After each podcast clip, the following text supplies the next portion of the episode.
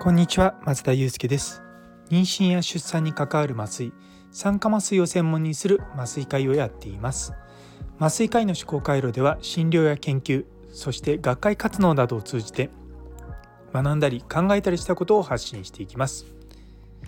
さて本日のお題ですけれども麻酔科医に求められる能力。ということについてお話しさせていただきたいと思いますなんで今日こういったことをた、あのー、トピックにしたかというと実は今日いわゆる手術室のリーダーっていう業務をしてたんですね。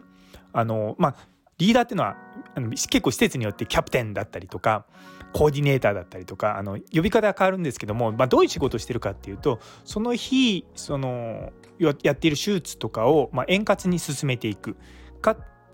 つ緊急の手術とかが来た時に例えばここの麻酔科の先生を別の部屋に移動させて麻酔してもらうとかその術前評価をしてもらうとか、まあ、そういったことをやる仕事なんですね。それでなので結構そういった日はですね一日中動き回るんですよ。各手術室をずっと、ま、見て回ってあ何か問題が起こってないかとかあとはまあ手が足りてないかとかそういったことを見る仕事なんですね。それで今日、まあ、あの手術室がですね123個ぐらいあってで麻酔科医が1415人だったんですよね、まあ、もちろん初期研修の先生とかもいてその人数なんで実は人数もカツカツだったんですね。でその中で1件結構大量出血した症例があったんですよ。でその時にその麻酔科の担当の先生があの何回か僕あの出血しそうな手術だったので、まあ、見に行って「今大丈夫?」って言ったら「あ大丈夫です」って言って「まあ、あの何かあったら呼びます」って言ってで何かあったら呼んでねっていうような形であの他の部屋も見ながらやってきたところある時点でですねあのちょっともうあの助けが必要ですっていうことで呼んでくださったんですね。でそのタイミングがすごく良くて確かに僕が最初見に行った時はまあまだ、まあ、一人でというかまあそんなにマンパワーが必要な状況ではなかったしで逆に僕が次見に行った時あこれは確かに人が手がいるなっていうような状況だったんですよね。でやはりですねその麻酔を担当してた先生と話していてなかなかですねこういいタイミングで呼べない人が多いんですよ。まあ、全然あの早い段階で呼ぶのは全然構わないんですけれども結構自分で一人で頑張って頑張って頑張ってもうダメだって言ってから呼ぶ人もいればあの、まあ、その先生みたいに、まあ、ちょっとダメかなっていうふうに思ったぐらいで呼んでくれる人もいるんですよ。それで以前いた先生で結構その部屋で手術出血が大量にあったんですけれどもその人がまあ一生懸命一人で頑張っていて、まあ、見に行った時にはですねかなりまあ大変なことになってるっていうこともあったんですね。それでやはりですねこう助けを呼ぶっていうことに対してすごくためらいがあるのかなって思うことがあるんですけれどもそうなのでそこをですねやっぱ垣根あのハードルを下げるっていうのがすごく重要だというふうに思ってるんですね。で僕らはまあもちろん自分たちの手術室だけじゃなくて別の場所で麻酔したりとかあと別の病院で麻酔したりとか、まあ、いろんなとこで麻酔をするんですけれどもその時に置かれている状況とかそういったものをいろいろと本当考えて麻酔をするんですね。例えば同じ麻酔法で同じ患者さんであっても別の施設でその例えば手術に慣れてないとかそういったことがあると例えば麻酔法を変えたりとかすることもあるんですね。やはりその慣れとかそういったものを総合的に判断した中でこの麻酔が安全か安全じゃないかっていうのが例えばあるんですよ。で具体的に言うとあの帝王切開の中で癒着胎盤っていうその手術があるんですね。で胎盤が普通はペロンと、まあ、剥がれるんですけどもそれが筋肉の子宮の中にまでこうめり込んでいって急に剥がすと大量出血することがあるんですね。でうちの施設はそれをずっともう僕が行った時なのでもう初めて行った時からなんかもう123年ずっとまあ同じ麻酔科のチームがまあメンバーは入れ替わりながらもずっと知見を貯めてやっているんですよ。なので基本的に僕らは背中の麻酔だけで極力やろうとするんですけれどもそれをですね他の施設で同じように僕僕が例えば行ってやるとしてもやはりそこのスタッフが慣れてないっていうのはすごく大きな問題になるんですよね。そういったところで背中の麻酔だけでやろうとするとなかなかうまくできなかったりとかそのスタッフの不安とかあのそういったものが患者さんに伝わって良くなかったりとかすることもあるのでやはりですねそのスタッフの慣れっていうのはすごく僕らいつも気にしてます。なので麻酔科医に求められるのって自分ができるかどうかっていうだけじゃなくてチームとしてみんなができるかどうかってこともちゃんと把握した上で最終的にはまあ麻酔法であったりとか、まあ、手術のあのプランニングとかそういったことをする必要があると思うんですよね。なんで安全に麻酔できるか判断する能力ってめちゃめちゃ重要なんですよ。でそれがですねなかなかその僕らだとその術前の外来って言って例えば自分が担当する患者さん以外の術前診察をしてでその人にま麻酔の説明をしてまあでも最終的な麻酔の方法は担当の麻酔科医が決めますよってお話を差し上げるんですけども結構そういった仕事をやっているとそもそもその最終的な細かい麻酔法に関しては担当の麻酔科医のま好みとか慣れとか、まあ、そういったいろいろんなものがあるので多少変わるんですけれどもそのそもそもその患者さんに安全に麻酔ができるかどうかを判断するって結構大変なんですよ。中にはこう診断されてない病気があったりとかすることもあったりとかあの問診から「ん？これはもしかしたら」って思うようなこととかもあるんですね。私も具体的に言うとですね以前外来で見てた患者さんでちょっとなんかこう筋力が弱そうだなと思ってでそこで診察したらいわゆるその筋ジストロ筋緊張性ジストロフィーですねそういったのを全く診断されてないって人がいらっしゃってでそれをま神経内科の先生に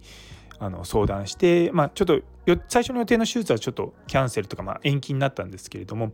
まあ、それでまあ無事に手術を終えることができた結構そういった筋肉の病気とかあると集中に使う筋弛緩薬の影響で手術終わった後呼吸状態が悪くなっちゃったりとかそういったこともあるんで我々やっぱり内科医なのでそういった患者さんのま全体的なこう様子を見ながらあこういった病気隠れてないかなとかそういった目でいつも見てるんですよ。なんで結構その麻酔がうまくできるか例えばすごく状態が悪い人たちうまく僕だったらできますみたいなことをもちろんそういった時期もあるんですけれども最終的にはですねあのみんなというかその自分じゃない人が麻酔をする上でも大丈夫かどうかとか、まあ、もしもそういった時にこういったとこ気をつければいいんじゃないかとかいう、まあ、そういった助言をすることができるようになるっていうところがすごく重要なんだなと思います。あとはですねそのまあまあまずその術前のそういった患者さんの様子を見るっていうことと先ほど言ったようなその適切なタイミングで助けを呼べるっていうのはすごく重要だと思うんですよね。どうしても僕ら麻酔科医ってあの全身麻酔の時っていうのはあのそれまで普通に自発自分で呼吸している患者さんの息を止めるような量の薬を入れるんですよ。でそれから呼吸を助けるチューブっていうのを入れてでそれで人工呼吸器につないで、まあ、呼吸をサポートするんですね。ただそういったそのチューブが入れづらかったりとかする時がまあごく稀にあるんですよ1%とかでの患者さんで1%の100人に1人なんで1日2人麻酔してるって週5日間でそうすると 1, 1週間で10人ぐらいなんでまあ3ヶ月に1人ぐらい本当にその相関とか難しい時があるんですね。でそういった時にもうパッと、まあ、僕はすぐ助けを呼ぶんですよ。別に多分1人でちょっとうまくなんか工夫すればできるとは思うんですけどもでもそれができなかった時にその次の手の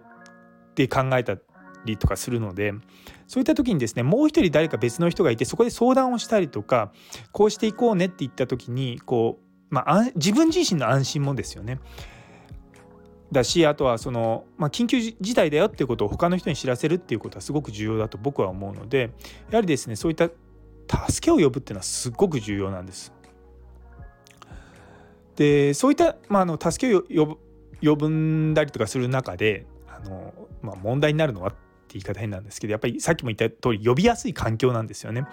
でもちろん自分が助けを呼ぶこともあれば助けとして呼ばれることもあるんですよ。で助けとして呼ばれた時にそう僕の本当に僕が初期研修だ、まあ、初期じゃないあの後期研修レジデントだった時の部長の先生、まあ、当時だからもう60ぐらいですよね先生がいつもかっこいいなって思ったのはあのいわゆるそういったチューブを入れるのが難しい時に上の先生呼ぶんですよ。でその時に必ずと言っていいほど「いや松田これは難しいよ」って言ってくれるんですよね。でもちろんその先生はもうスッとこうそのチューブ入れちゃうんですけれどもである時ふとその先生に、まあ、飲み会の席で「いや先生いつもなんかああいうふうに僕らが呼ばれた時にそのこれは難しいよって言って言ってくれるとなんか僕らも少し安心するんですって話をしたしたんですね。でそしたらその先生が「いやだってお前さそんな時に